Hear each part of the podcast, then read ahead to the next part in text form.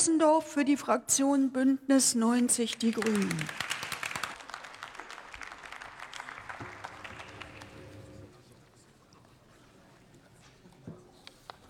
Sehr geehrte Frau Präsidentin, liebe Kolleginnen, komischerweise erst seit dem Regierungswechsel drängen Sie als Union auf eine schnelle Ratifizierung des Handelsabkommens.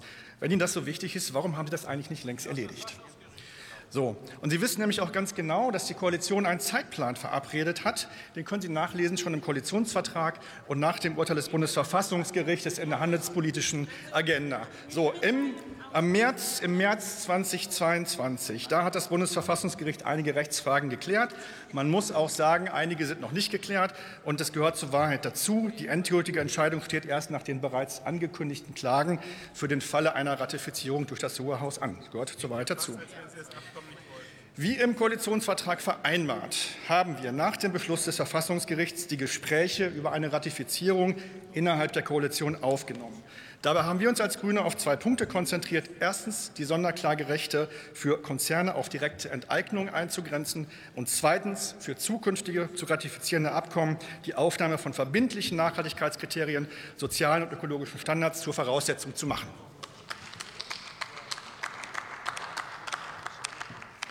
Für die Sonderklagerechte wird eine Erklärung des gemeinsamen Ausschusses angestrebt. Der Text ist zwischen der Kommission und dem Bundesministerium für Wirtschaft und Klimaschutz abgestimmt und setzt den Rahmen für die Schiedsgerichte entsprechend. Die Bundesregierung hat hier in kürzester Zeit geliefert und jahrelang fehlgeleitete Außenwirtschaftspolitik bestmöglich korrigiert. Wir haben hier als Grüne für eine fundamentale Verbesserung gesorgt. Die Verabschiedung dieser Erklärung durch den gemeinsamen Ausschuss ist dabei zwingende Voraussetzung für unsere Zustimmung zum Ratifizierungsgesetz. Für uns sind gründliche und demokratische Prozesse und enge parlamentarische Einbindung wichtig. Daher stärken wir, wie vom Bundesverfassungsgericht angemahnt, die parlamentarische Einbindung, indem wir einen Unterausschuss zur besseren Kontrolle der Außenwirtschaftspolitik der Bundesregierung einsetzen. So stärken wir die parlamentarische Kontrolle nicht nur von CETA, sondern auch aller zukünftiger Handelsverträge. Um an dieser Stelle der Realität zu begegnen, nehmen wir uns für die Zukunft der Nach die Nachhaltigkeitskapitel des fertig verhandelten Abkommens mit Neuseeland zum Vorbild. So stellen wir uns gute und faire Handelsabkommen vor.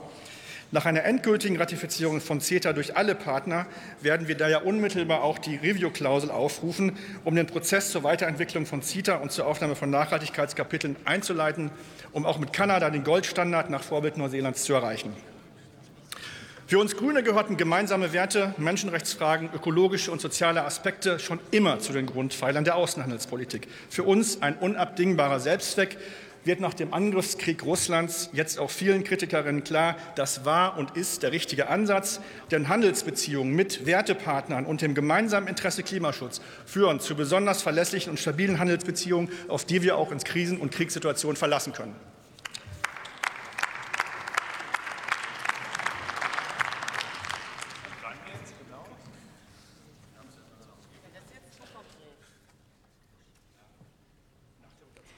Für die CDU-CSU-Fraktion hat nun der Kollege Stefan